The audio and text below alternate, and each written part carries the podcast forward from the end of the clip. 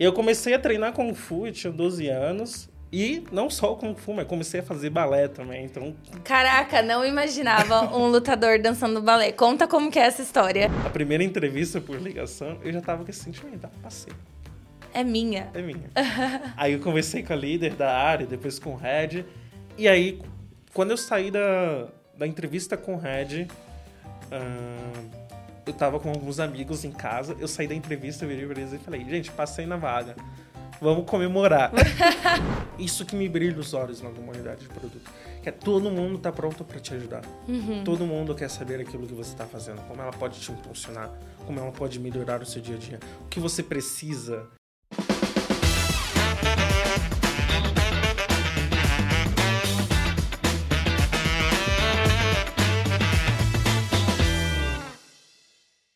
Fala pessoal, estamos começando mais um episódio do Black Voice, o podcast que é destinado às pessoas pretas do mercado financeiro, para a gente falar de tecnologia, inovação, produtos e tudo aquilo que envolve esse mercado que é tão complexo. A gente tem vários podcasts dentro da Let's Media, como vocês sabem, então tem Let's Open, Let's Crypto, SOS Bacen, Let's Women, enfim, são muitos conteúdos, então já segue as nossas redes para vocês serem notificados aí que toda semana tem episódio novo lançando.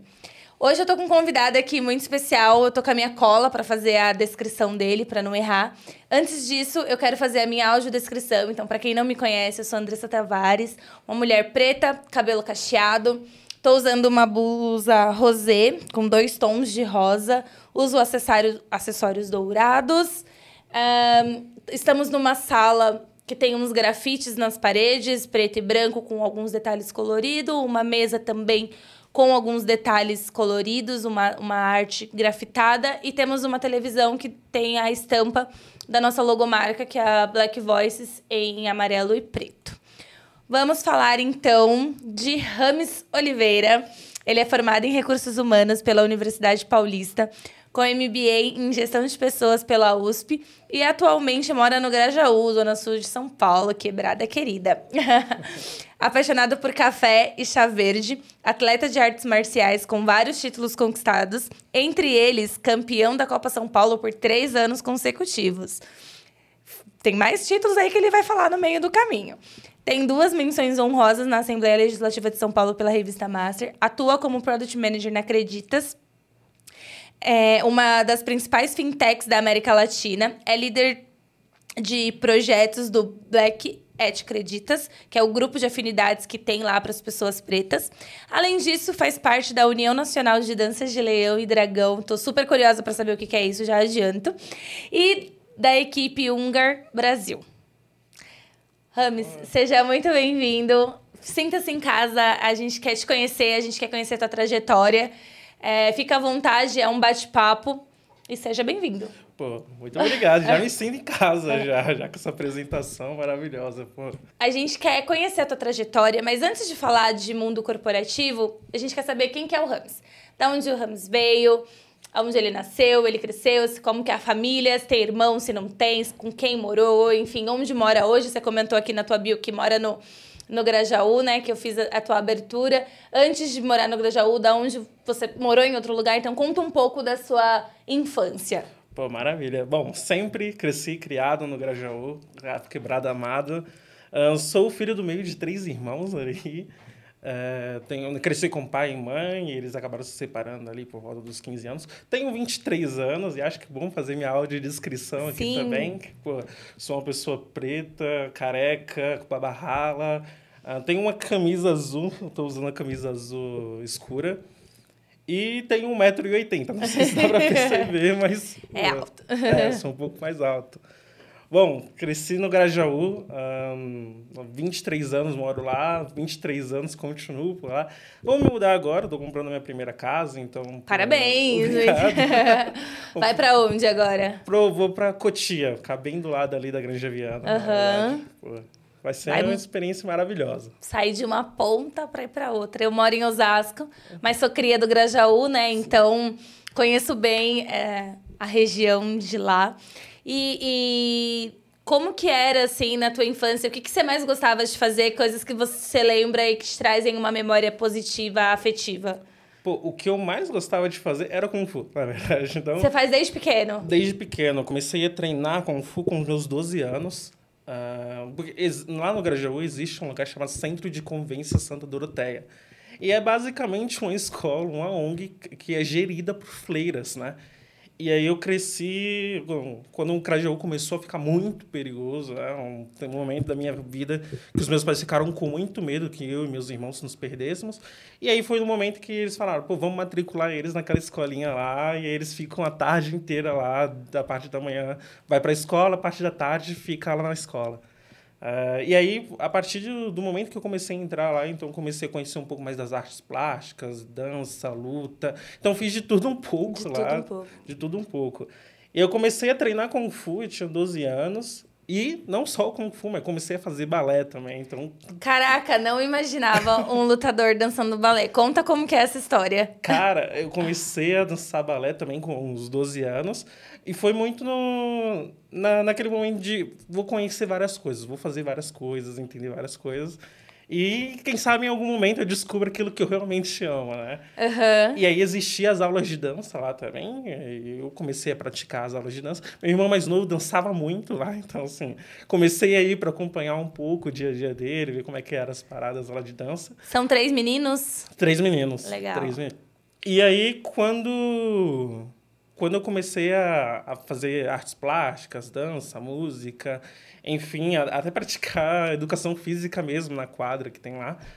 Aí foi quando eu comecei a virar uma pessoa mais extrovertida. Antes disso, eu era completamente introvertido. Não conseguia Uau. nem conversar com as pessoas. Era Super tímido. Muito tímido, muito tímido. E aí foi quando eu comecei a me mostrar um pouco mais, comecei a me, a, a me desenvolver como pessoa ali. As minhas relações com pessoas também começaram a se desenvolver naquele momento. E aí foi quando eu falei, pô, beleza, vou continuar fazendo aqui o que eu posso estar fazendo. Que legal, que legal. E aí, a partir disso, com meus 14 anos, eu comecei a participar dos campeonatos né, de Kung Fu. Uh, e também tinha apresentações de dança, enfim, mas eu não consegui, não consegui me aprofundar tanto, não curtia tanto também, né? Então, comecei a participar dos campeonatos de Kung Fu, participei do, do Paulista, brasileiro. Ah, não, não fui tão bom, porque, pô, era criança, estava começando ainda, nervosismo. E aí, pô, depois de, de um bom tempo, eu comecei a, a ganhar mais notoriedade ali no Kung Fu, pô, a praticar com mais veemência também. Uhum. E aí foi quando eu completei ali os meus 18 anos que eu comecei a despontar de verdade. Que aí foi quando eu ganhei o Campeonato Paulista, a Copa, a Copa São Paulo, depois eu ganhei a Copa Brasil, o Brasileiro. E aí, por último, fui convidado para participar do Sul-Americano. E aí, que no Sul-Americano, eu fui campeão dois anos seguidos, né? Então, foi quando comecei a realmente despontar no Kung Fu. cheguei a fazer algumas lutas profissionais de MMA. Não fui tão bem, e foi quando. Meu Deus, quando você falou, não, pera, deixa eu. Deixa ah. eu ver o que, que eu vou fazer para além disso, né? Porque você era super novo. Né? Aliás, você é novo, já começa por aí, que você é super novo. É, e dentro dessa sua dessas suas habilidades com artes de um modo geral, né? Então você tinha dança, você tinha luta, você tinha a parte de artes plásticas. Quando foi para você escolher fazer uma faculdade? O porquê que você optou por uma graduação fora desse ambiente, tipo, cultural, vamos dizer assim, fora da parte de ah, sei lá, você podia ter feito música, podia ter feito educação física. O que que te levou e o que, que te fez tomar essa decisão? Pô, boa pergunta. Na verdade, quando eu mais novo, cara, eu tive um lapso de que eu queria fazer de tudo um pouco. E aí, cara, eu já quis ser padre, eu já quis ser professor de educação física, porque meus pais eram católicos. Então, uhum. pô, eu quis ser muita coisa. E aí teve um, um momento, acho que é aquele momento canônico da nossa vida, foi a separação dos meus pais. Uhum. Quando meus pais se separaram, aí eu tive que começar a pensar realmente naquilo que eu deveria estar fazendo, que eu deveria fazer para sair das condições que a gente tinha ali. Uh, até então, eu conhecia o um mundo editado pelos meus pais, né? sobre a visão dos meus pais, que eles deixavam eu conhecer da, do que nós vivíamos, do que nós passávamos. Tinha e... um filtro, né? Passava um, um, filtro ali por eles. Pô, com certeza, um filtro. Uhum. E aí, quando eles se separaram, aí eu comecei a entender um pouco mais da realidade da, do que estava acontecendo na minha casa. E aí foi quando eu comecei a dizer, poxa, acho que tá bom, consigo treinar o Kung Fu, consigo participar dos campeonatos, mas eu preciso de outra coisa. E aí foi quando eu comecei a, pô, tinha um computador velho na minha casa, comecei a editar alguns vídeos só por brincadeira. Mas aí eu comecei a fazer currículo. Eu gostava de fazer currículo. Só fazer currículo, ficar olhando para ele, pô, como é que eu posso melhorar aqui o layout, que informação que eu posso fazer, que escrita que eu posso colocar. Então, meu primeiro passo para recursos humanos foi fazer o meu próprio currículo em casa. E eu legal. gostava, eu gostava muito disso. E aí, quando começou a. Minha mãe, ela vendeu a nossa casa. Quando ela vendeu a nossa casa, aí eu tive que morar sozinho, né? Então foi o momento que eu falei, pô, acho que agora eu preciso entrar na faculdade. Uhum. eu estava trabalhando com meu pai como ajudante de predeiro. Né? Uhum. E aí foi quando eu falei, pô, o que, que eu posso fazer, o que, que eu gosto de fazer e que eu posso dar seguimento. E, cara, eu não queria seguir nada na linha de educação física, eu não me imaginava. Como profissão, você gostava como hobby. É, eu gostava como hobby, na verdade. Uhum. Eu gostava muito de luta, mas eu não via que, cara, seria uma profissão para mim. É muito difícil você chegar a um momento e você fala, vou viver só disso. Uhum. Né? Então, até porque o Kung Fu ele não é um esporte olímpico. Então, hum. pô, para você ser um profissional de Kung Fu, você teria que entrar no mundo de outras artes marciais. Não era uma coisa que eu estava tão interessado. Eu Entendi. gosto muito do, da parte cultural do Kung Fu, assim, uhum. da história dele. E aí foi quando eu falei, pô, beleza, vou fazer recursos humanos.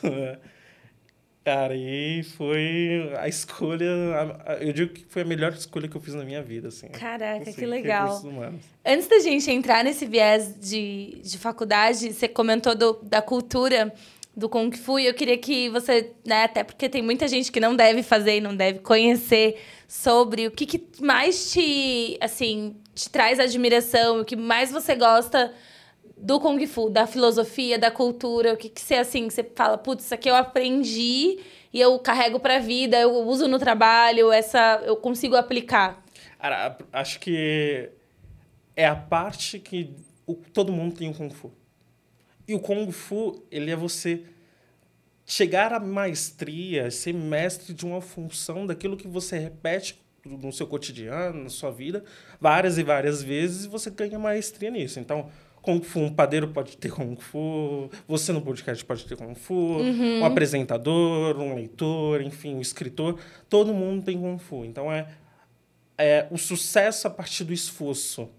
Legal. É, não é tão claro, né? As pessoas entram num ponto de meritocracia, mas nesse sentido não chega a ser. É mais o repetiu tanto, fez tanto, conhece tanto sobre aquilo que você se tornou mestre uh, de, dessa função, da arte, enfim, daquilo que você quer. E aplicando isso para o trabalho, acho que seria algo do tipo, pô, sou muito bom em finanças, então repetidamente eu exerço ali aquela atividade e eu me torno mestre naquilo. É, é isso. E você tem, por, talvez assim, por objetivo ser tão bom, ser referência que você vai se esforçar. E o Kung Fu traz essa disciplina de estudo e de repetição, né? Pô, com certeza. É, é, é, é repetição, assim, é só repetição. E é chegar num ponto em que as pessoas vão perguntar para mim, Rames, você conhece tal regra destinada, tal situação? Cara, eu consegui explicar a vírgula da vírgula da situação, da uhum. regra, daquele momento financeiro, que a gente falou de parte financeira, justamente, Sim. da parte financeira das coisas, né? Então, uh, eu acho que até falando de pessoas pretas, né? Então, como a gente consegue impulsionar o nosso trabalho a partir daquilo que a gente tem, que às vezes pode não ser muito, mas é aquilo, sabe? É, é palpável que está na nossa frente. Uhum. Então, pô, é justamente isso. Oh, legal, muito legal. Quem sabe um dia eu faça alguma aula experimental. Eu não vou falar que eu vou fazer muita coisa, porque mas é, é, é interessante conhecer e tal. Até porque eu não tenho, acho que eu não tenho habilidades para luta, não. A verdade é que eu não tenho habilidades para esportes. Eu não sou muito boa com isso, não. Mas a gente tenta, a gente se arrisca, a gente faz. Uma vez eu fui jogar basquete, aula super experimental. Nossa, ah, vou jogar basquete, né? Porque basquete é mó legal. Eu não conseguia bater a bola, passar, e eu errava o tempo. Aí eu falei, ai, gente, esse negócio é muito complicado. mas é o que você falou também, né? Tem o lance da repetição, da dedicação e tal. Eu acho que não só isso, mas também tem uma parte de seja pô, seja muito consciente sobre as suas deficiências ali, o que você consegue fazer, o que você não consegue uhum. fazer, e seja justo consigo mesma. É sobre isso, né? É. Não, dá, pra- não dá pra abraçar o mundo também, né? Pô, tá tudo dá. bem. Cara, e aí na faculdade, como que foi essa relação de expectativa versus realidade? Eu costumo fazer essa pergunta porque quando a gente tá na época do colégio ali, no ensino médio, existe um mito, existe uma entidade, basicamente, que é a universidade, né? Então, os nossos pais têm uma visão de universidade, e aí muitos deles não tiveram a oportunidade de fazer. Eu não sei se seus pais fizeram, mas eles têm uma visão. Aí, os professores que você tem no colégio, eles têm uma outra visão de faculdade. E aí, quando você chega lá, tem a expectativa versus realidade. Eu queria, como que foi para você o ambiente universitário? Era o que você esperava, não era? O que, que mais te frustrou e o que, que mais te deixou, sei lá, animado? Cara, tudo me frustrou, na verdade. assim. Foi um momento da, da minha vida. Eu tava passando por um momento muito ruim, muito difícil. Aham. Então eu lembro de, cara, acordar às 5 horas da manhã, pegar o ônibus, chegar na, na faculdade, sentar ali, esperar o professor vir, aparecer, explicar um pouco da aula. Então, a minha expectativa no começo era muito de o que vocês podem me ensinar que eu não sei. Aham. Sabe? Tipo, De, de, fui com uma mentalidade aberta mesmo de quero aprender. Mas do outro lado, a faculdade me mostrou a disparidade social que as pessoas têm. Assim. Foi o momento que eu percebi o quanto eu estava num momento da minha vida muito diferente das outras pessoas, porque enfim, a minha turma toda de, de, de recursos humanos eram pessoas que tinham acabado de terminar a escola. Aham. Então elas estavam, pô, super curtindo. Ah, maravilha, faculdade. A vida é bela. É lindo, maravilhoso. Vamos pro bar. Se bem que você estudou de manhã, né? A galera Ah. ia pro bar de manhã. Pô, todo ia, o bar ficava aberto Universitário é 24 um horas. inferno. É, então, E aí eu lembro que, que para mim era mais complicado, porque ao mesmo tempo eu, eu- que eu estava ali porque eu queria aprender era o que eu dizia para mim, eu preciso mudar a minha vida. Eu preciso dar um passo à frente para conseguir chegar num, num lugar onde eu nem sei onde eu posso chegar, mas eu preciso. Ahn, e, cara, pô, até lembrando aqui, até pensando, às vezes eu fico, cara, pô, que sofrimento, porque eu, traba, eu, tra, eu tinha faculdade e eu trabalhava de frente com a faculdade como telemarketing, no, no destaque da Nike. Então, tipo, eu chegava às 5 horas da manhã, entrava na faculdade, quando dava 11 horas, meio-dia, eu já ia direto para a empresa para poder começar a trabalho. trabalhar. Super cansativo esse processo, né? De trabalhar, estudar, assim, é, é puxado. Mas é a realidade de, de uma galera. Privilégio é de quem pode só estudar, né? De, fa é, de fato, a pessoa que pode estudar unicamente, né? E aí tem cursos que são integrais. E para isso você tem que ter ali uma rede de apoio, seja familiar, seja de incentivos de bolsas, para justamente conseguir se, se manter, né? Porque você não consegue trabalhar estudando integralmente. Não era o seu caso, mas ainda assim você precisava conciliar trabalhos, provas, atividades com o rolê do trampo, né? Pô, muito. E aí foi quando completei três meses da faculdade que veio a pandemia. E aí eu já tive que me ajustar como home office. Então, como estudar no home office, como trabalhar no home office. E aí, estudar foi a parte mais difícil. Trabalhar foi até um pouco mais simples, que era, Uhum. eu sentava, focava naquilo que eu tinha que dizer, na dúvida da pessoa, explicava, enfim.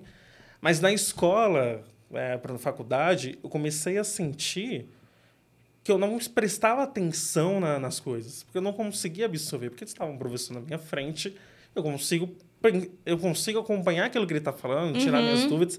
No virtual, cara, toca uma campainha, já fui embora, já A, a atenção já foi, né? é, então. E aí eu comecei a criar metodologias de como prestar atenção nas aulas, cara.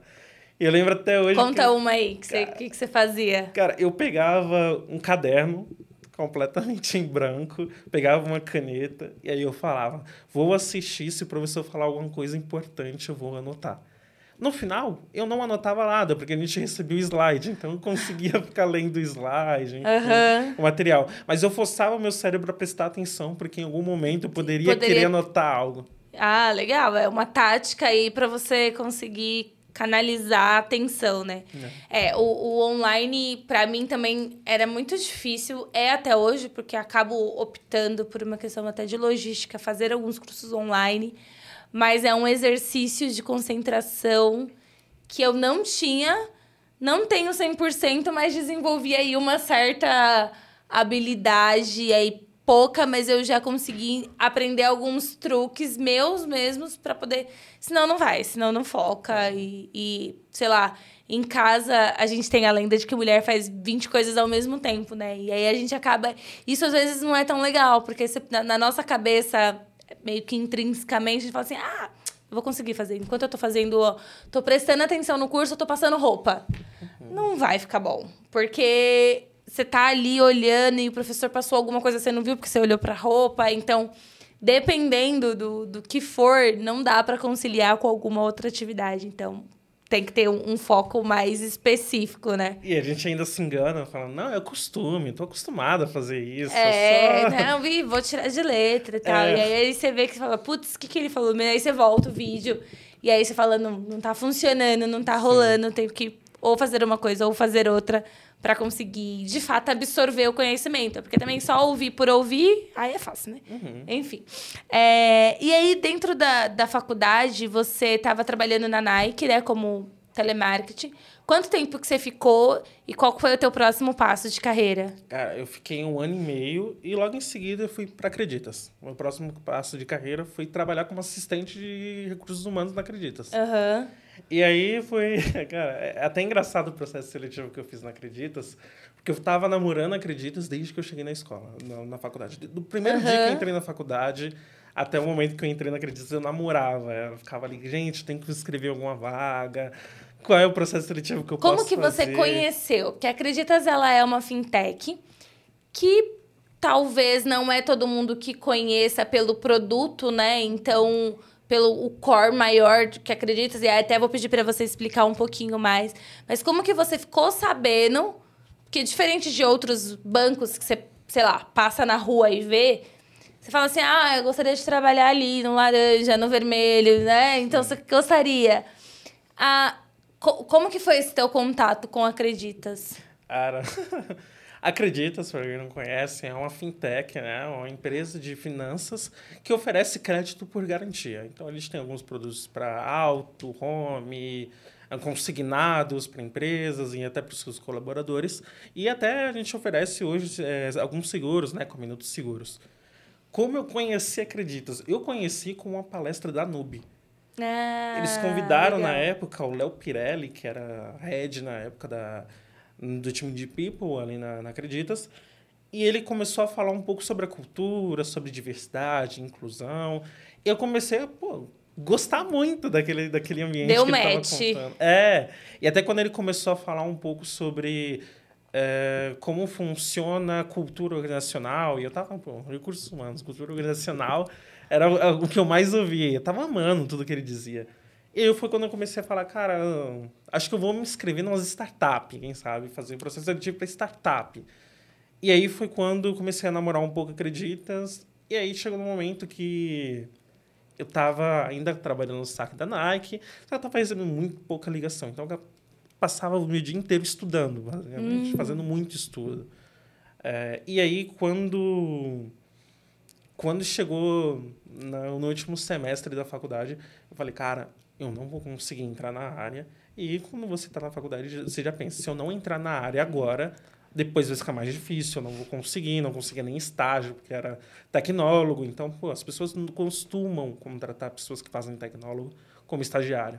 Uhum. E aí foi quando eu falei, beleza, eu vou pegar meu LinkedIn. Eu tinha participado de muitas palestras, cursos. Tinha até construído uma mini startup num, num projeto que era na, com a faculdade do Ceará, enfim. Uhum. E aí foi quando eu falei, pô, estruturei meu LinkedIn, vou colocar no Google Talent Acquisition, que é um nome em inglês para aquisição de talentos. Acreditas, é, te acreditas no final. E aí vai aparecer todo mundo que trabalha na Acreditas no time de People. E apareceu. Uhum. E aí foi quando eu falei, agora eu vou fazer conexão com todo mundo. E eu comecei a mandar conexão para todo mundo, um por um. Um por um. Às vezes eu até entrava no perfil da pessoa para ver como é que era. E eu comecei a dar né, aquela conectada, enfim. Nesse momento, você já via é, o LinkedIn como uma ferramenta de potencial? É, você já tinha uma certa, um certo engajamento ou era um LinkedIn recente que você tinha feito? Não, já era um LinkedIn com engajamento. Eu, tinha, eu tenho um amigo que ele é uma pessoa que trabalha com marketing. Ele é muito bom em marketing. E ele me ensinou, fez um curso ali comigo de uma, duas horas de como impulsionar o LinkedIn. Uhum. E aí, a partir disso eu falei, beleza, vou seguir as dicas vou que usar você essa me ferramenta, deu. legal. É, e aí eu comecei a mandar conexão para todo mundo. Aí chegou no momento que o LinkedIn me deu bloco.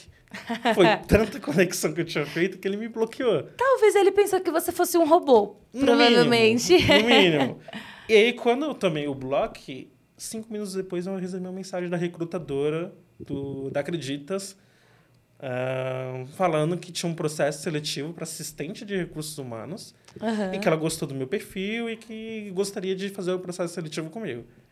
E aí, a Ah. partir do momento que ela mandou aquela mensagem, eu já tinha para mim que eu passei na vaga, que eu já estava trabalhando Falou, na Acreditas. Né, Eu não quero saber de processo seletivo. A vaga é minha e ninguém tira. foi, foi bem assim. Então, eu fiz a, a primeira entrevista por ligação, eu já tava com esse sentimento, ah, passei, é minha. é minha. aí eu conversei com a líder da área, depois com o Red, e aí, quando eu saí da, da entrevista com o Red, ah, eu tava com alguns amigos em casa, eu saí da entrevista, eu virei pra eles e falei, gente, passei na vaga, vamos comemorar. e, e eu nem Mas você tinha tido retorno, não? Era só Nada. você confiando em você mesmo. Eu confiando, confiando muito. Aham. Inclusive, acho que tá engraçado hoje em dia. E aí, meus amigos estavam lá e a gente, pô, beleza, vamos comemorar. A gente comprou bolo, salgados. A gente Uma ficou festa. comemorando que eu tinha Aham. passado no processo seletivo e que eu nem tinha tido retorno ainda, né? E aí, duas semanas depois, eu recebi o meu sim, enfim, E aí é, só chancelou ali a comemoração que você já tinha feito. com certeza. Que legal. E aí você entrou dentro da, da área de people da Acreditas. Quando você tava lá, o que, que você. eh, Primeiro, né? Como que era o, teu dia a dia? E aí eu já quero puxar um gancho para uma próxima pergunta. Como que é o dia a dia de, um, de uma fintech? Na da área de people de uma fintech, né? A gente sabe que é um mercado, o mercado de fintechs, ele cresceu muito nos últimos anos. As pessoas, elas querem experimentar trabalhar em fintech. Como que é esse dia a dia? Como que é o processo de recrutamento? Como que que vocês a- acessam os, os candidatos e como que vocês lidam com a, essa, essa vontade da galera de tipo, meu, eu quero trabalhar numa fintech, eu quero trabalhar numa startup, eu quero trabalhar no mercado financeiro, mas de um jeito diferente. Pô, era. Eu acho que o meu dia a dia ali era só no- na parte de recrutamento. E era no momento em que a gente tinha que, cara, contratar muitas pessoas num pouquíssimo tempo, assim, que era um momento de expansão. E aí foi quando a gente tinha a ferramenta de recrutamento e todo mundo achava que era um robô que fazia a leitura dos currículos e enviava para entrevista quem eram as pessoas que esse robô... Não era, a gente tinha uma ferramenta é, essa ferramenta só era um repositório de currículos, enfim, mostrava as informações das pessoas. E ali eu tinha que ir triando as vagas um por um. E tinha mil, duas mil é, inscrições das vagas. E a gente ia triando um por Um um, por um. olhando currículo por currículo, tentando entender o que era, fazia sentido, o que não fazia sentido. Alocava pessoas em outras vagas que elas não tinham se, inscri se inscrito. Então, isso foi muito no, no meu dia a dia. E aí foi quando eu comecei a entrar na- nas entrevistas, né? Então, cara, foi um momento maravilhoso para mim, porque eu conheci diferentes realidades, situações, pessoas, culturas. As pessoas contavam um pouco da história delas, das trajetórias dela, e eu ficava encantado. Eu amava aquilo. Acho Que foi- legal. eh, eu amava, a, a parte que eu mais amava, assim, de, do recursos humanos ali, do recrutamento, fora as ferramentas, né? Então, trabalhar com as ferramentas, era conversar com as pessoas, de fato. E desafios? Quais que eram os desafios que você tinha ali como, a, como área de people? Porque o mundo tech, ele é muito... Ele passa por, o- eu costumo dizer que por oscilações, né? Então, ele tem um momento que ele tá num super aquecimento. Não, ele não esfriou faz um tempo que ele tá quente, mas tem os seus picos, né? Então tem hora que tá assim, tipo, precisamos de dev, é aquele, meu, todo mundo contratando dev, dev, dev, dev, dev. Como que era uhum. esse desafio de contratação da área tech? Cara, eu não cheguei a participar do recrutamento da área de tecnologia. Uhum. E, inclusive, eu gosto muito de dizer que eu participei do recrutamento de uma área de atendimento que era a parte de atendimento de saque, resolva uhum. já, é, primeiro contato com o cliente, parte comercial. Então, toda a parte de colaboradores que teriam contato direto com, com os cliente. clientes, foi, eu ajudei a contratar ali. Então, uhum. pô, acho que é, é, é legal de ver, porque são normalmente pessoas, por exemplo, que vão participar do atendimento, são pessoas que estão entrando no mercado. Né? Então, elas estão buscando a primeira oportunidade são pessoas muitas vezes que vêm de situações de até precariedade, né? Uhum. E aí foi conhecendo essas histórias, essas pessoas, que eu fui entendendo como é que estava funcionando o ambiente não só do Grajaú, São Paulo, mas de outros estados, sabe? Legal. E Acreditas, ela tá, não tá só aqui em São Paulo. Vocês têm espalhado pelo Brasil. Quais são os, os outros estados que vocês atuam? É Brasil inteiro. A gente está expandindo para o México também. E Legal. a gente tem alguns times em Valência, né, na Espanha. Ah, boa. Bacana. E aí, será que um dia você vai para lá, talvez? Ah. Aquelas, daí fica a dica. E de repente. boa. É, quando você estava lá na, na área de people, né? Eu perguntei de tech, né? Mas mesmo você não atuando diretamente no, no, na contratação e no recrutamento dessa galera, como você vê o desafio de turnover, assim, e, de, e da galera porque antes a gente tinha muito, ah, call center, entra muita gente, sai muita gente. Uhum. Mas na área de tech também tem esse, esse rolê, né? Tipo, ah, o dev tá aqui hoje, amanhã tá em outro lugar. Ele não tem mais esse apego que antigamente se tinha com o emprego, né? Como que você, como RH, é, quais ferramentas, o que, que vocês fazem, o que, né? Agora você não está mais com o People, mas o que, uhum. que vocês uhum. faziam e como que é a dinâmica de cultura até para fidelizar o funcionário, porque a gente tem a fidelização do cliente, mas para que não eles não saiam por um, enfim, qualquer proposta. Ah, é, acho que você tem que ter um pitch muito bem alinhado para você reter essa pessoa logo no primeiro contato, né? Uhum. Até porque o recrutamento para pessoas de tecnologia muitas vezes começa no hunting.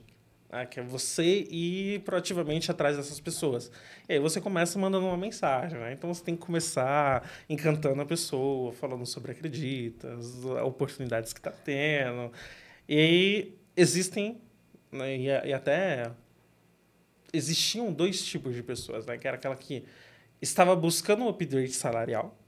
Então uhum. eu vou para uma empresa porque ela está me oferecendo um pouco a mais. E tinha outras pessoas que estavam buscando desafios de fato. Então você sempre tenta buscar a pessoa que busca um desafio e você oferece aquele desafio que você tem.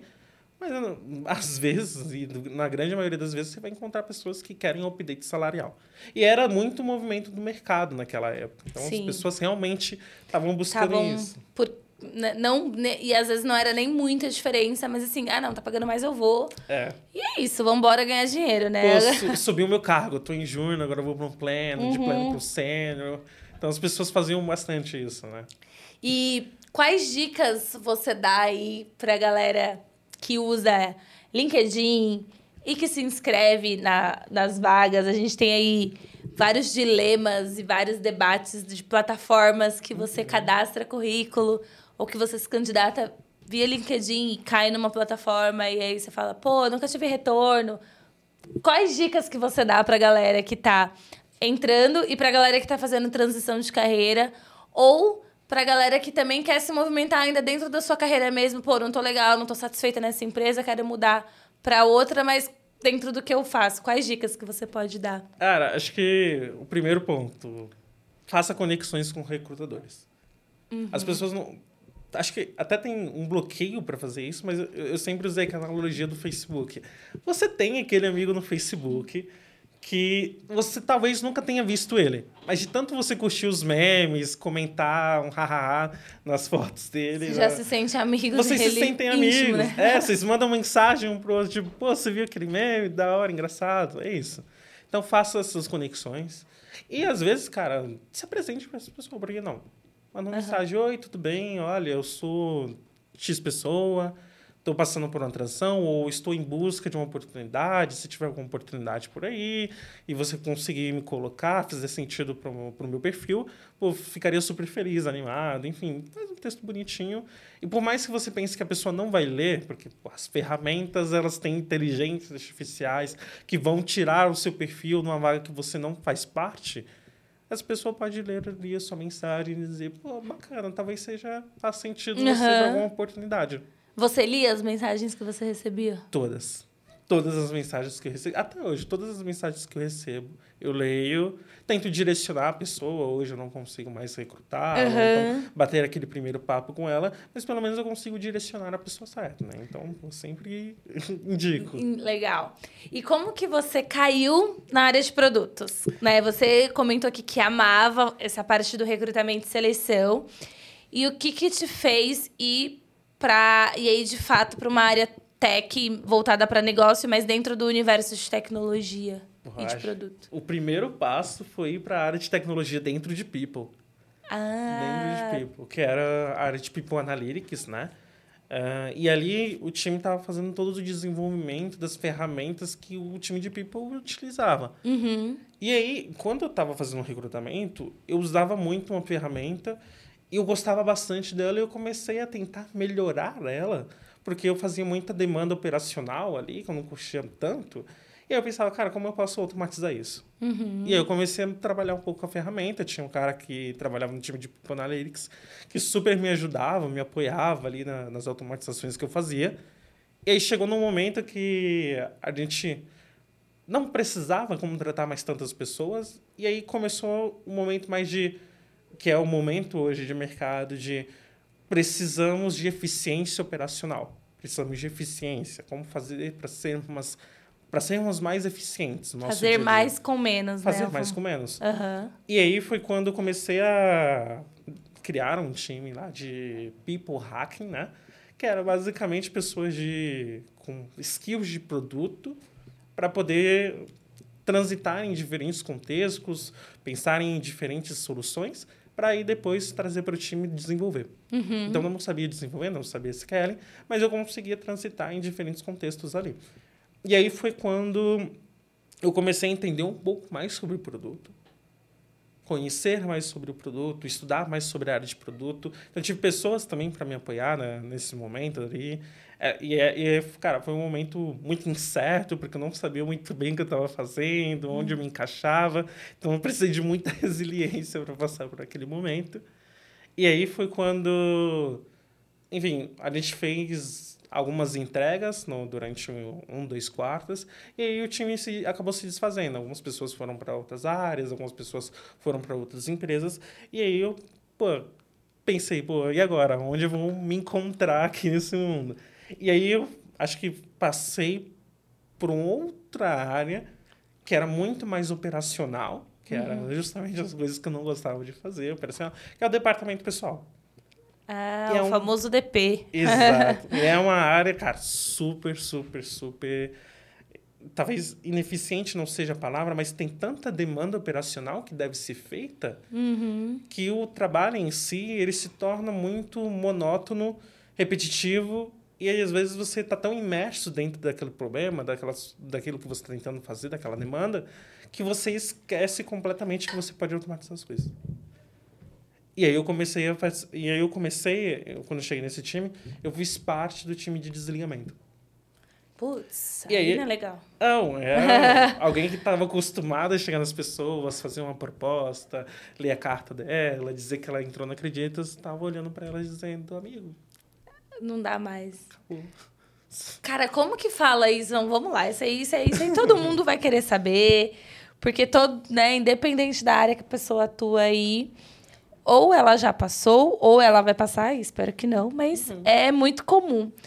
Como que é para vocês lidar com, com esse momento, né? Então, tem uma galera que quer ser demitida, mas muita gente não quer, muita gente não espera. Uhum. Qual, como que vocês Cara, tinha um fluxo até um pouco longo para a pessoa chegar no desligamento, enfim. Então, existia uma análise ali da performance dela, uma análise do que estava acontecendo, uhum. qual era o contexto, conversava com as lideranças. Depois disso, o, o líder, enfim, trazia todos os pontos. Uhum. E aí o próprio líder dava o feedback para essa pessoa. Então, pô, somente desligando, mudança de estratégia, enfim. Aí tem um motivo, fit cultural, esse é ótimo. É. Esse, esse eu acho ótimo, porque aí eu vou falar, porque é minha opinião, né? Então, posso falar. Eu não acho, assim, porque fit cultural, a pessoa ser desligada por isso, ela não devia nem ser contratada, porque se ela não tem um fit cultural com a empresa, né, ela não deveria estar ali, entendeu? Eu acho que é um termo meio genérico demais quando, na verdade, o motivo não é esse, sabe? Aí é só uma opinião, né? Mas é, tá muito errada. Às vezes é, é, sempre ver a pergunta por trás da pergunta, respostas por trás das respostas, né? Então, às vezes a pessoa demite por fit cultural. Eu não tô dizendo que são todos os casos, uhum. mas em alguns pode ser, cara ambiente de fintech, startup, ele é muito. Cara, muda muito rápido. É, as coisas se ajustam muito rápido, você tem que se encontrar muito rápido e você precisa de uma certa resiliência. E existem pessoas que realmente não, não têm perfil. Não se adequam, pra, né? É, não tem um perfil para trabalhar num lugar assim que as mudanças acontecem o tempo todo e ela precisa se ajustar. E às vezes é, cara, é simplesmente a pessoa dizendo mesmo que vai que, te desligar. É. Né? Não, e aí agora também eu parei para refletir é, que na entrevista, porque me veio a pergunta assim: ah, mas será que não dá para pegar isso na entrevista, no processo de recrutamento, que a pessoa, tipo, não tem esse mindset, ela não é. O perfil dela não é essa parte de mudança, essa parte de resiliência, ela tem um outro perfil e tá tudo bem. Né? Todo mundo que vai gostar de trabalhar em startup. Será que não dá para pegar isso no começo? Mas aí também tem uma galera que dá uma inventada, né, na entrevista. É, você tem que confiar na, no que a pessoa tá te falando, né? Então, você não pode desmentir ela, uhum. dizer, ah, isso que você tá dizendo tá errado, né? Não, então se confia e, inclusive, é por isso que a pessoa passa por um crivo de, de entrevistas ali. Então, não é entrevista só com o recrutador, é entrevista com o recrutador, com a liderança, com o reg, às vezes até com o VP, e aí você acho que junta todo mundo e, e chega num consenso. Faz sentido essa pessoa? Não faz? Quais foram os pontos que vocês gostaram? O que vocês sentiram ali na entrevista? E, assim, no dia a dia, depois ali de três, quatro meses, você consegue conhecer a pessoa. Uhum. Porque você está no dia a dia dela, você conversa com ela todo dia. Uma entrevista de 30 minutos, uma hora, às vezes não você dá, não né? vai pegar tudo que ela tá te falando. Acho que é tipo Big Brother, assim. Você é primeira festa, primeiro dia, todo mundo se ama, todo mundo brinda, é aquela coisa, né? Porque ninguém se conhece de fato. Não que depois de um tempo as pessoas se odeiem na empresa, não é o caso.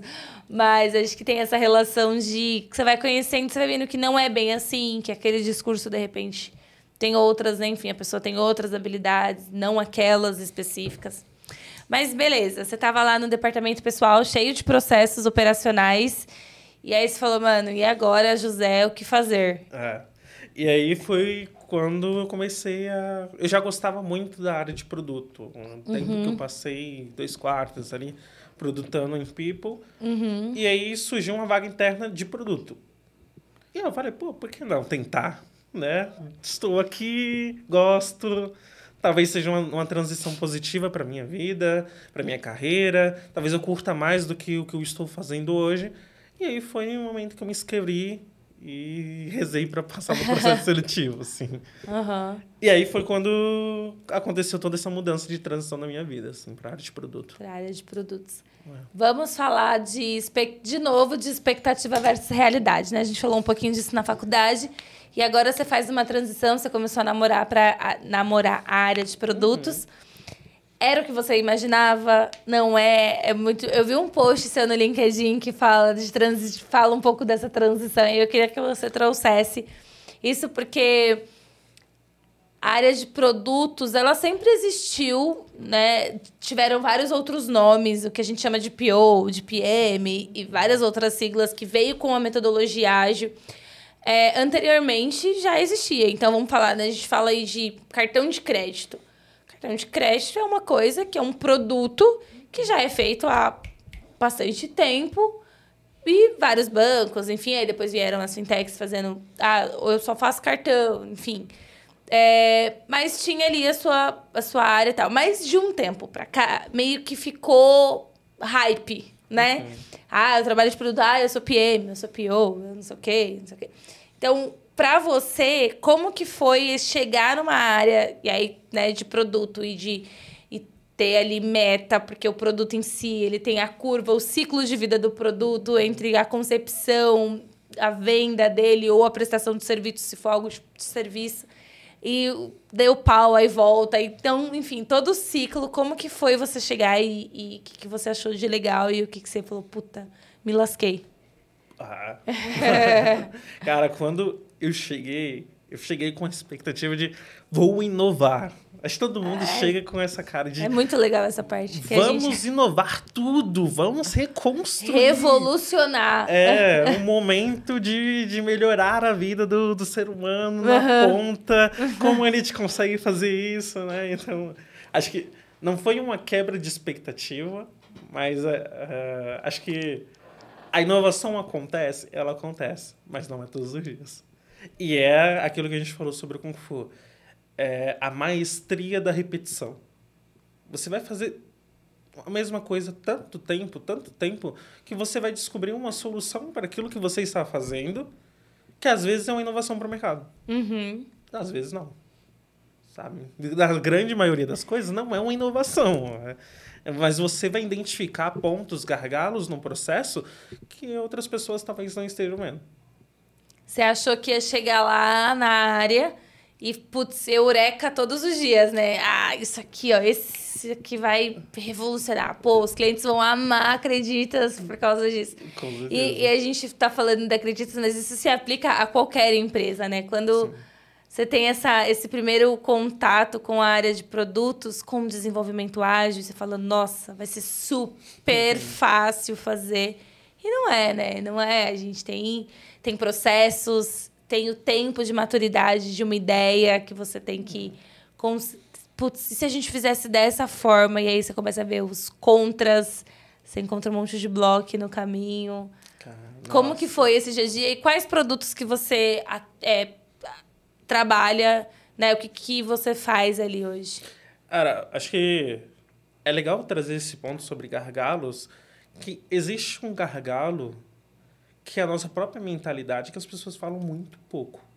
Muito pouco. Então, pessoas de recorte de diversidade, principalmente, passam, e aí existem algumas pesquisas de mercado de pessoas na área de produto, passam pela síndrome de impostor. Uhum. Porque, as, e vamos lá, os cursos que hoje tem no mercado, elas te preparam de verdade para o dia a dia de um PM? Entre partes, assim. Eles são desatualizados, na verdade. É, assim, uhum. minha opinião é que eles são desatualizados, porque uh, eles estão te ensinando a prototipar uma solução, a prototipar um produto, a criar um produto do zero. E no seu dia a dia, você já tem um produto lá. Você já tem uma solução. Tipo, você já tem um cartão de crédito, já existe, né? Você é. tem que inovar em cima dele. Inovar em cima dele, uhum. com certeza. Inovar em cima de um processo, de uma demanda, enfim. E não só isso, mas, cara, você. Eu estava fazendo uma transição. Eu estava passando por uma transição e estava tentando me encontrar dentro dela. E eu não sabia de todos os rituais ágeis, não conhecia todos os frameworks, não conhecia tudo que uma pessoa de produto precisava fazer uhum. no seu dia a dia. E, e, é muito pouco falava, falado, né? Então, imagina a pessoa falando, você tem um dashboard, você precisa acompanhar ali com o time de desenvolvimento. Fala, é, o que é dashboard mesmo? Só é, Você é, começa a falar, gente, o que vocês estão falando? Assim, cês, e, e, inclusive, a área de produto, ela tende, uh, algumas pessoas na área de produto, elas tendem a dificultar muito mais do que deveriam a própria área. E aí você se perde naquele lapso de informações, de coisas que você precisa cumprir. Aquela falácia do CEO de produto. CEO de produto e é, os termos americanizados, né? Tudo é inglês tudo e é tudo inglês. tem... Parece que a gente está, sei lá, em outro lugar. Com certeza. As pessoas não simplificam as coisas. Então, inclusive, quando eu cheguei no time de produto, o primeiro produto que eu tinha era PIS, de consignados uhum. que era uma empresa que precisava plugar no nosso produto para entregar uma solução para uma outra empresa ou para os seus próprios clientes ali. Uhum. Então, a gente tinha que criar as APIs para conseguir né, oferecer esses nossos produtos para essas empresas, Uhum. para fazer essa integração. E aí, para quem não sabe o que é uma API, acho que no, dito popular, no dito, eu faço analogia de ele, a API, ele é um garçom. Então, você chega no restaurante, você faz o seu pedido. Então, você faz um pedido por garçom. O garçom vai até a cozinha e ele passa o seu pedido. Olha, Aham. ele, quer isso. Depois de um tempo, o cozinheiro volta, entrega o pedido para o garçom, o garçom entrega o pedido para você. Então, a API é sempre esse leve trás de informações. De informações. Então, você está pedindo algo, ela está te enviando algo. Basicamente é isso, uma API. E até eu descobrir que uma API Você só parecia uma entidade, né? Você fala assim, mano, o que, que é? As pessoas falavam, não, a gente tem que construir API X, Y, Z. Não, é só fazer uma API. A gente põe uma API que aqui quer chama a outra API, que chama, não sei se fala. É, e, e- eu... Gente, o que é isso? Assim, e, e eu fiquei muito tempo para fazer essa rampagem ali, de entender os produtos. E eu tive uma sorte muito grande. Foi a minha líder direta, a Ana Florinda. Porque ela me empoderou para conseguir fazer isso. Acho que o grande papel do líder é esse, te empoderar para você conseguir fazer aquelas suas demandas e alinhar com as outras pessoas quais são as expectativas para você. Que às vezes isso não fica tão claro para você, ah, quais são as expectativas. E a liderança precisa te mostrar. Essa é a minha expectativa para você. E aí, Tem um caminho claro, né? De tipo, pô, é isso aqui. Exato, exato. E ela começou a me empoderar no sentido de, olha, nos próximos três meses eu quero que você faça isso. Eu quero que você faça o básico, o que funciona. Tem dúvida, dor, algum bloqueio, não consegue falar com o cliente, não consegue falar com a pessoa de negócio, me chama. Eu participo disso com você. Então, Legal. eu tive muita sorte nesse momento de, cara, ter uma pessoa do meu lado que entendia minha realidade, porque ela também estava acostumada a dar essa oportunidade de transição para as pessoas. Ela passou por diversas outras empresas, enfim. Então, ela tinha esse mindset, ela conhecia essa realidade de transição e ela sabia o que precisava. E ela gostava de, muito de mim, assim. ela- É, eu gosto muito da Ana Florinda, ela é uma pessoa especial. Ah, É muito bom quando a gente encontra líderes que, de fato, têm uma preocupação genuína com o nosso desenvolvimento, né? Que independe, é, enfim, do futuro, ele quer te desenvolver. Porque amanhã ou depois você pode não estar lá, ou você pode estar em outra área dentro da Acreditas, né? E, e- Mas ela teve uma contribuição para o teu desenvolvimento como pessoa e como profissional, né? Acho que é muito feliz quando a gente tem pessoas, quando a gente encontra líderes assim. Porque, infelizmente, também tem uns que. Não, né? Te larga lá e fala, te vira. Exato. E é isso. É, e, e- e acho que a comunidade de produto não era assim. E não é. Isso que me brilha os olhos na comunidade de produto. Que é todo mundo tá pronto para te ajudar. Todo mundo quer saber aquilo que você está fazendo, como ela pode te impulsionar, como ela pode melhorar o seu dia a dia. O que você precisa. Ah, eu não consigo fazer isso, não consigo alinhar com tal pessoa. Quer participar de uma reunião minha onde eu faço isso? Vamos, vamos lá. Senta comigo, a gente conversa, a gente vê, você vê como eu faço, você entende se faz sentido para você fazer da mesma forma, se não faz. Então, a comunidade de produto ela é bem unida nesse sentido, em passagem de conhecimento, né? E eu tenho pares maravilhosos onde eu trabalho hoje Ah, é. que me apoiaram muito nesse momento. E a minha liderança hoje para para minha evolução como profissional foi muito importante, principalmente quando a minha líder olhou para mim e falou: "Olha, você já está aqui há um tempo, na minha avaliação, você já está aqui há um tempo, você conseguiu amadurecer e conhecer bastante coisa, mas aqui eu não sinto que tem oportunidade para você mostrar todo o seu potencial, Aham. para você se desenvolver de verdade. Existe uma outra área aqui dentro que precisa de um PM como você. Você tem Ah, interesse? legal. É sobre isso. Aí eu fui, pô, posso conversar com as pessoas, conhecer, entender um pouco para depois ir. Aham. Sem X tempo aí para conversar, para, enfim. Avaliar. E aí você traz seu, a sua resposta. E aí eu falei, bom, beleza, maravilha. Aí eu conversei com a diretora, eu conversei com o líder da área, eu conversei com, ah, na época, líderes de tecnologia. E eu falei, pô, beleza, acho que faz sentido para mim passar por isso. E aí foi no momento que eu fui para uma parte financeira, dentro da fintech. E aí era um mundo onde, cara, não tava. Eu lembro de ter tido alguma aula de, é, de contabilidade na faculdade, mas no meu dia a dia eu não conhecia aquilo, eu não sabia o que é um balanço Eu patrimonial. não sabia fazer as análises financeiras, né? Ah, a galera falava, vamos mexer no gross provers. E eu ficava, gente, que isso? Sabe? Aquele pânico.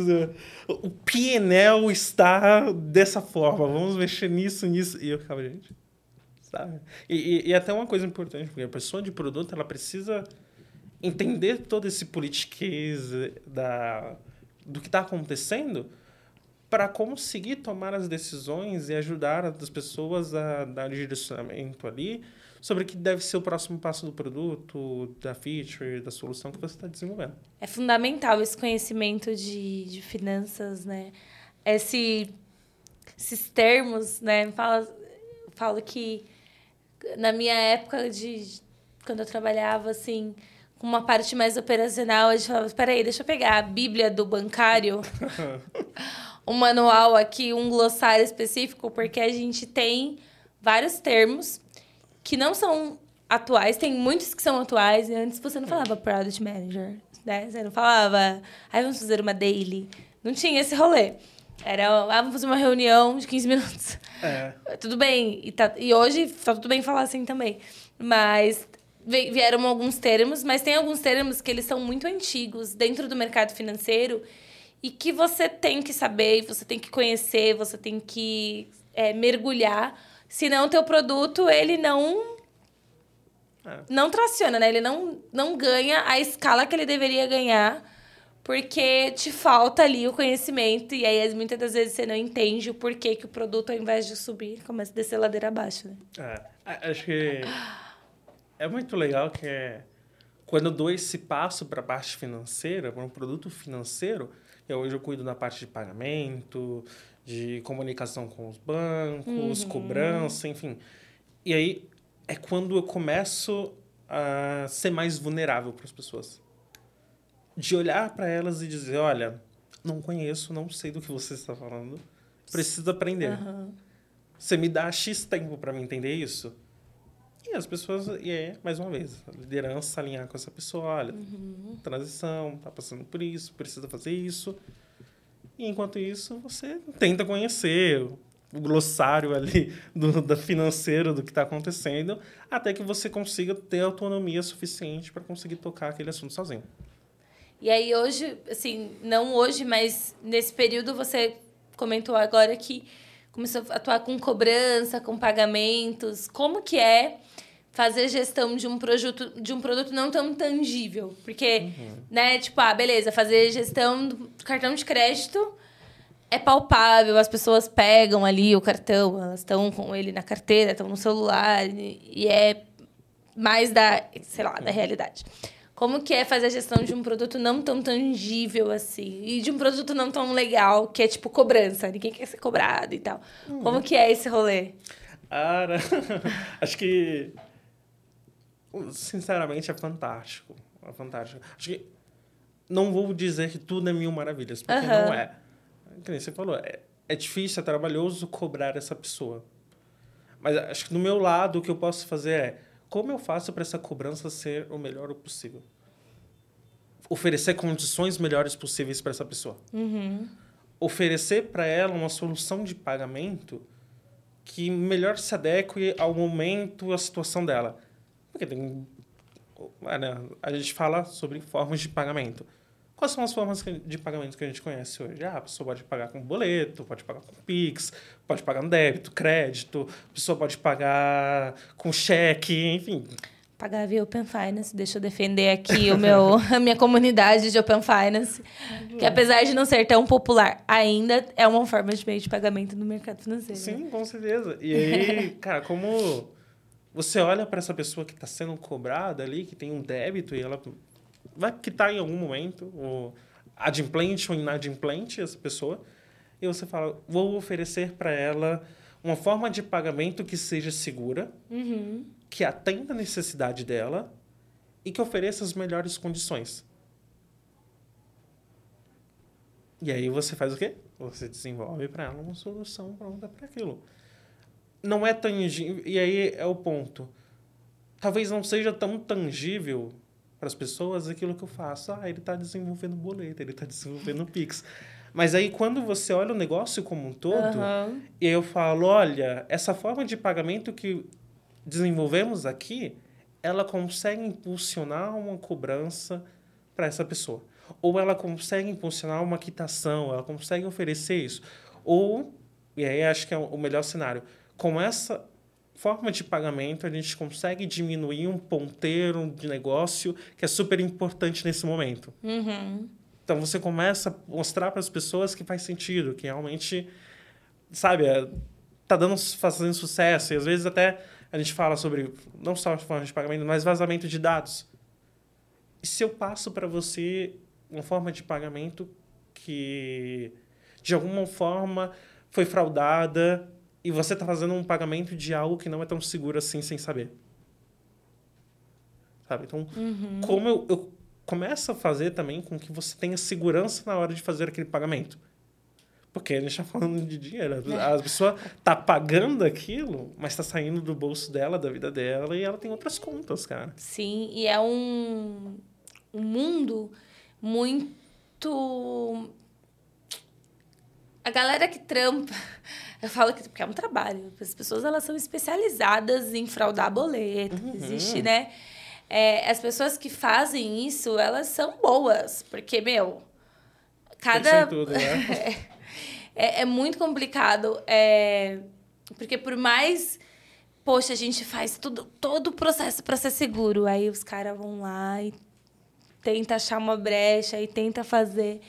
Então, é um processo que requer, dentro do ciclo de vida de produto, requer sempre um- um- uma atenção ali. E você volta e você fala, putz, aqui, vamos tentar deixar mais, mais e mais seguro, né? A segurança é óbvio que o mercado financeiro por si só ele é seguro, ele tem muitas, muitos mecanismos, muitas travas. Não é fácil você invadir um sistema, não é fácil você, enfim, para, eu falando assim parece que ah, é qualquer pessoa vai lá e frauda e, e não é, é Não muito é. as pessoas que, que fazem, e por isso que eu chamo de trabalho, elas são especialistas real no rolê. Elas, ah, não, vou Sim. clonar, vou fazer, vou É, adulterar, né? E, e aí você só vai conhecendo essas metodologias no dia a dia. Então, uma pessoa alegando que passou por essa situação, é uma pessoa falando que, cara, aconteceu isso comigo, ocorreu isso comigo hoje, você começa a mapear os diferentes cenários Você onde fala, essas "Nossa, pessoas estão participando. É. Nem sabíamos que era possível e Exato. alguém, sei lá, criou uma forma. E em que momento de- de- dessa sua trajetória na Acreditas que surge o, o, o Black Et Creditas? Black Et Creditas, né? Esse é o nome? Falei certo? Isso, isso. Os blacks na, na Acreditas, eles surgiram no começo do ano, na verdade. Foi meio no começo do Aham. ano mesmo. Eu saí de People, fui para a área de produto, e aí eu tinha... O, o, o grupo do Blacks na Acreditas, ele já tinha as lideranças dele, já tinha os eventos que eles faziam ali, e eu gostava muito de participar. Eu amava participar, amo até hoje participar. Conhecer as pessoas pretas que trabalham comigo, que as- muitas delas são referência no mercado, Aham. fazem palestras, vão em outros lugares, assim, e o mercado é muito quente para essas pessoas. Cara, é fantástico. Aham. E é a diferença de mentalidade de cada um no trabalho que está fazendo e exercendo ali. E aí, quando chegou um momento que eles precisavam de mais uma liderança. E aí pensaram em mim ali. Acho que foi até uma surpresa para mim quando deram a notícia. Olha, temos aqui uma cadeira de líder de projetos para você. Faz sentido? Gostaria de participar? E aí foi quando eu falei, pô, vamos, Vambora. Vamos com a cara e a coragem. Aham. Eu não sei o que faz. Eu não sei o que vocês esperam de mim, mas eu quero tentar. É, é muito legal isso que você comentou, porque pela sua pouca idade é desafiador e acaba gerando talvez uma certa descredibilidade. E aí eu não tô falando da, da Acreditas, mas eu tô falando do mercado financeiro, o do mercado como um todo, né? As pessoas tendem a não confiar 100% quando alguém muito jovem assume uma cadeira de liderança, né? Então, você ter recebido esse convite e estar tá desempenhando esse papel mostra primeiro uma quebra de paradigma, né, de que poxa, estão dando oportunidade, estão enxergando e não estão olhando só porque, ai, não, ele é uhum. super novo ou não, estão olhando para tua competência, independente da idade que, que você tenha. E isso é, mostra para as pessoas até que estão nos assistindo o quanto é possível, né? O quanto, tipo, é real. E esse cenário que a gente tem buscado transformação, ele passa a ficar um pouco mais perto. Uhum. Você vai tendo referências e, quando você assumiu isso, quais quais que eram os teus medos, né? Você comentou um pouco ali de síndrome de impostor no começo. Uhum. É, mas quando você olhava assim, o que, que você enxergava como desafio, como habilidade que você precisava desenvolver para estar tá nessa, nessa cadeira? Pô, é... muito show essa pergunta, na verdade. Quando o Blacks, inclusive, até dando um passo atrás, é como eu, eu convivo com as pessoas que olham para mim e falam, nossa, mas ele é muito novo. Uhum. E aí eu tenho a minha bagagem como escudo para mim. Tudo que eu passei, tudo que eu fiz, do meu corre, as coisas que eu tive que conhecer, aprender, no tempo que eu tive para fazer isso. E aí eu uso isso como escudo, sempre quando vou me apresentar, conto a minha trajetória, conto aquilo que eu fiz, quem eu sou. E depois, no final, se fizer sentido, eu falo minha idade. Uhum. Às vezes, não falar a minha idade é algo positivo para mim. Porque eu tenho uma cara de velho. eu, eu, tenho uma cara de velho. Eu sou grande, então as pessoas olham para ele e falam, bom, talvez ele tenha uns 27, 28, Isso, 30 cara, anos. Tá chegando na casa dos 30. Exato. E aí, quando elas descobrem minha idade, é sempre aquela surpresa de, nossa, você fez tudo isso e essa é a sua idade? Uhum. Então, existe, no caso, quando a pessoa já me conhece há um tempo, existe essa surpresa. Quando ela acabou de me conhecer, talvez ela pode me descredibilizar. Uh, falei tudo errado. Pode cortar. É, cara. Fica nos erros dos bastidores, fica tranquilo. Eu erro uhum. várias palavras. A, a, pessoa pode me descredibilizar. Uhum. Então, quando, chega, quando eu chego nessa cadeira de líder dos Blacks, e é até engraçado falar isso, uma das coisas que eu tive que desenvolver é a minha fala. A minha dinâmica de conversar com as pessoas. Porque eu tinha que me portar, e aí foi uma virada de chave que é eu preciso me importar como líder e eu preciso dar suporte para as outras pessoas que têm dúvida, que precisam de ajuda uhum. e querem alguém para conversar. E às vezes não se sente confortável para conversar com a liderança, com o par, mas olha, tem um líder de, dos blacks aqui. Vamos tentar conversar com ele. Vou tentar conversar com ele, vou tentar conhecer ele. Uhum. E é o que acontece bastante. Então, quando as pessoas começaram a me puxar para conversar, foi o momento que eu fiquei cara, será que eu estou me portando da maneira correta? Será que eu estou falando da maneira certa? Será que a minha entonação, o, o conselho que eu estou dando faz sentido para ela?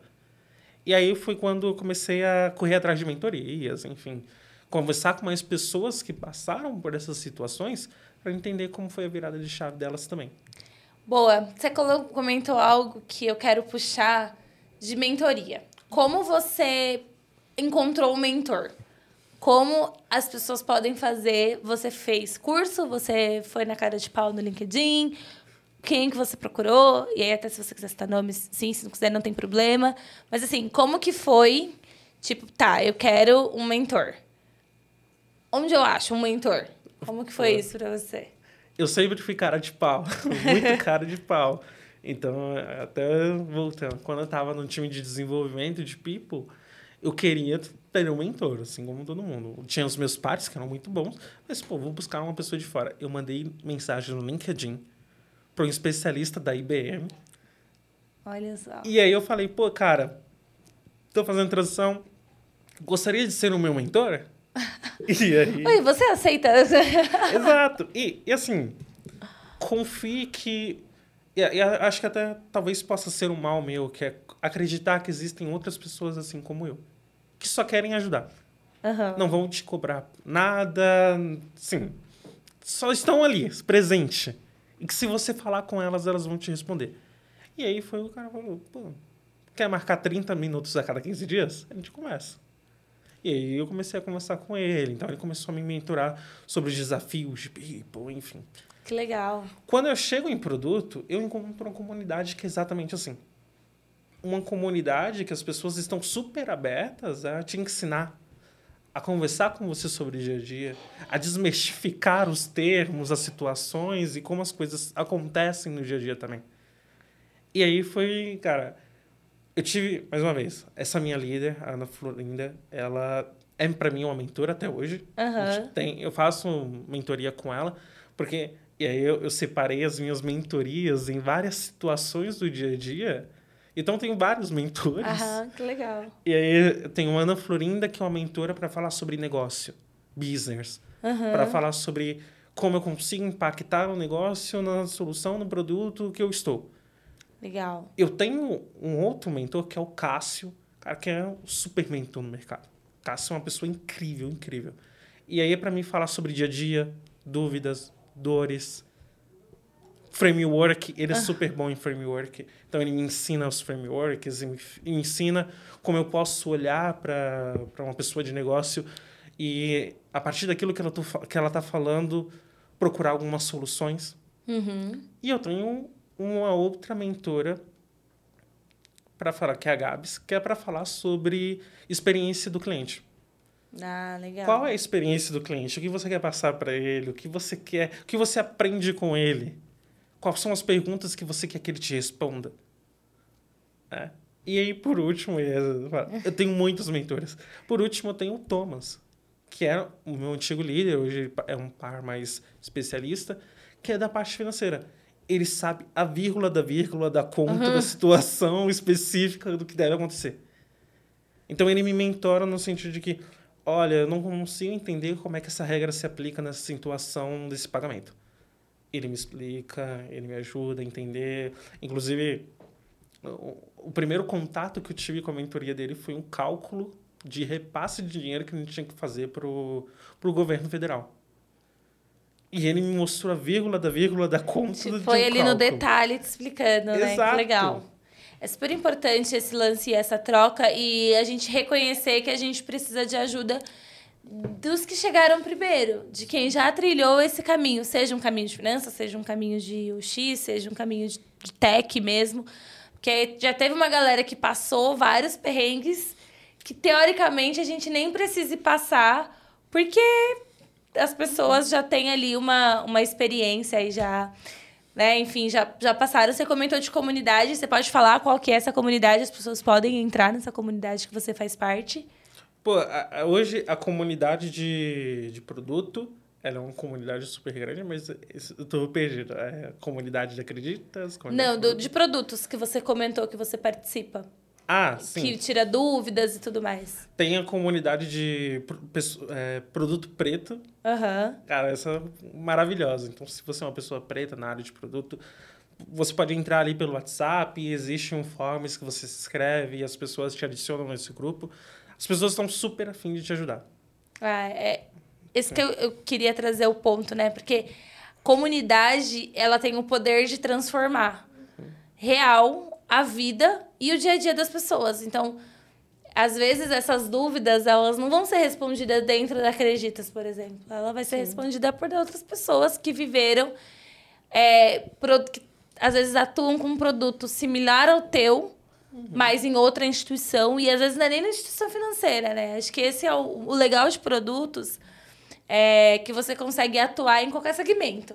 Sim. né? Basta você conhecer o produto. Então, ah, o meu segmento é fazer jarras de vidro.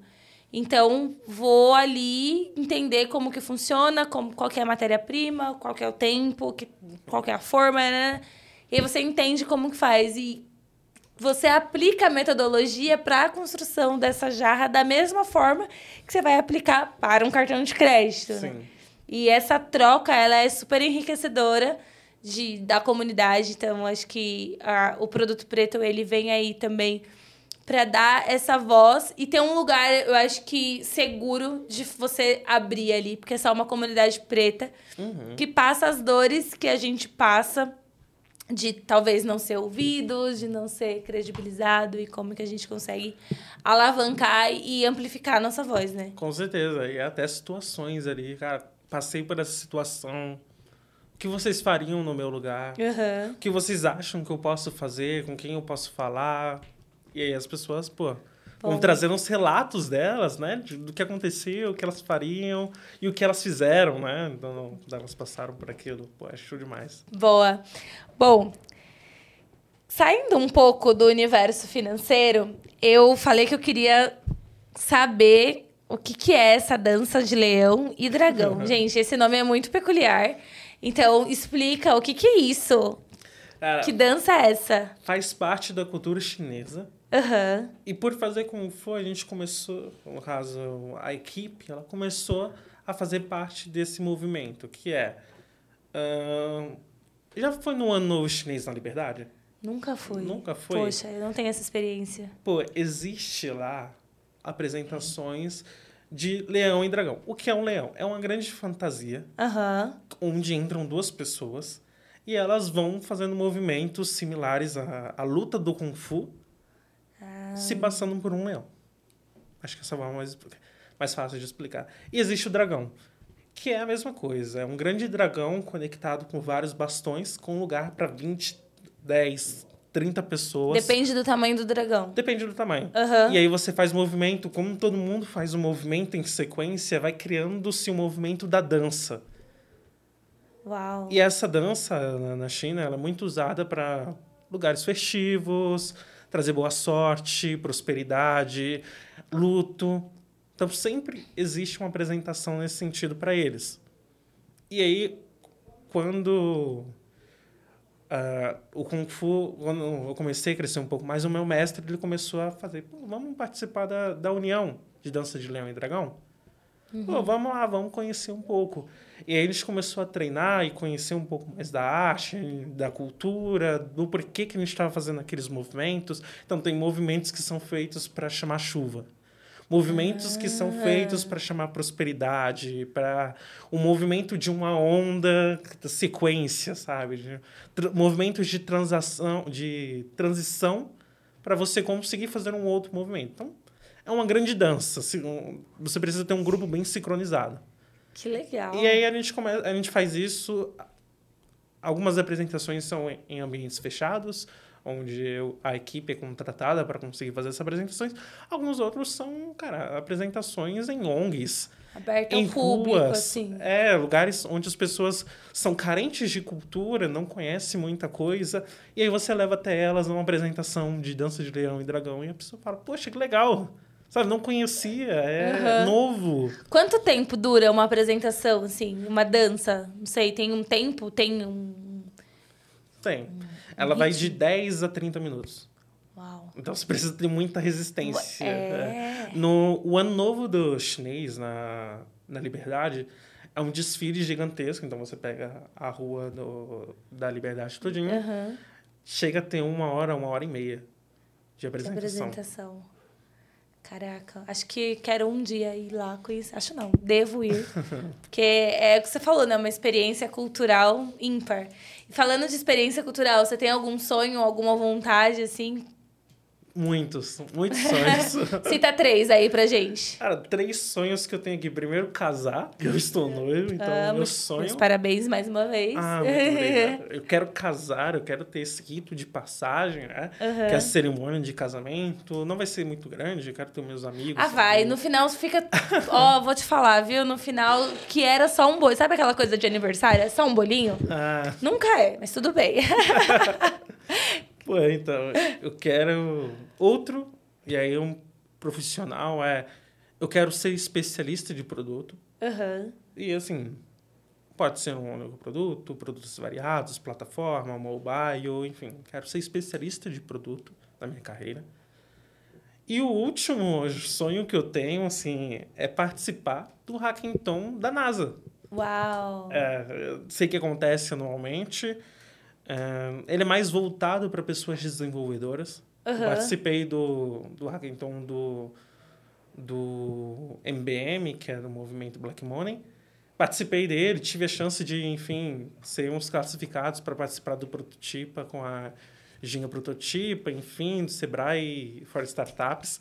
Tá sendo uma experiência bacana construir um produto do zero, né? Literalmente, né? Ter uma, uma experiência empreendedora, vamos colocar assim, né? É, uma solução do zero que a gente começou a desenvolver um negócio em três dias, sabe? Com algum grupo de amigos.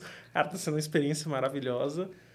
E acho que participar desse hackathon da NASA vai ser um momento que eu vou dizer, cara, consegui chegar no momento em que eu posso dizer que eu não tenho medo de ir no evento, eu não tenho mais esse esse essa síndrome de impostor. Uhum. Porque eu consegui chegar aqui, né? Eu consegui prototipar aqui. Eu consegui desenvolver isso, tá? Que legal. Pô, participar de... Eu sou suspeita porque eu adoro haka também. É. Eu gosto muito de participar e de... Eu não vou mais porque o tempo, meu... É, eu brinco Isso. que eu não tenho mais a idade, eu não tenho mais meus 20 anos. Então, você que tem, aproveita, participa. porque é muito legal. Te faz crescer absurdamente. São três dias insanos, mas né? Às vezes são dois, às vezes são três, mas que te, te tira de uma zona de conforto, te tira do teu lugar e te leva a lugares que você nem vai imaginar, né? Então, eu espero que esses teus sonhos, ó, com certeza eles vão, vão se realizar. Acho que você está num caminho para isso, para que isso aconteça. E aí, assim, a gente poderia ficar aqui falando horas e horas de vários temas, mas o nosso tempo ele é limitado. Então eu quero já deixar aqui o meu super obrigada por você ter topado, por você dividir um pouco da tua história, de você contar é, como que foi, né, essa trajetória e, e aonde você está hoje e já vislumbrando um crescimento. Então, muito obrigada. Eu tenho certeza que pessoas que estão nos assistindo, que estão nos ouvindo, elas vão uma, uma parte, pelo menos um pedacinho ali, uhum. vai fazer uma diferença, vai transformar. Então, muito obrigada. Deixo a câmera aqui aberta para você fazer merchan, para você mandar beijo, para você, enfim, fica à vontade. Pô, eu acho que quero aproveitar esse momento mais uma vez para agradecer o convite, maravilhoso estar aqui. Quero também é, deixar aqui o meu contato para as pessoas que estão assistindo, caso elas queiram falar sobre transição, né? Sobre, sei lá, tô passando por uma síndrome de impostor, quais são as dicas que você me traz, enfim, uhum. gente, tô super disponível para ajudar também. É, então, me procure no LinkedIn, Rames Oliveira. Uh, Vai estar tá aqui ó, na descrição do vídeo, tem a, o, ah, o arroba dele. Boa, no Instagram também, se vocês quiserem. Acho que são as duas redes sociais que eu mais uso hoje. Então, Instagram e LinkedIn. E mandar um beijo para minha noiva. Oh. a Elisa.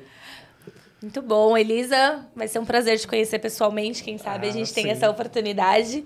É, bom, gente, chegamos então ao final de mais um episódio do Black Voices, hoje com a participação do Rames.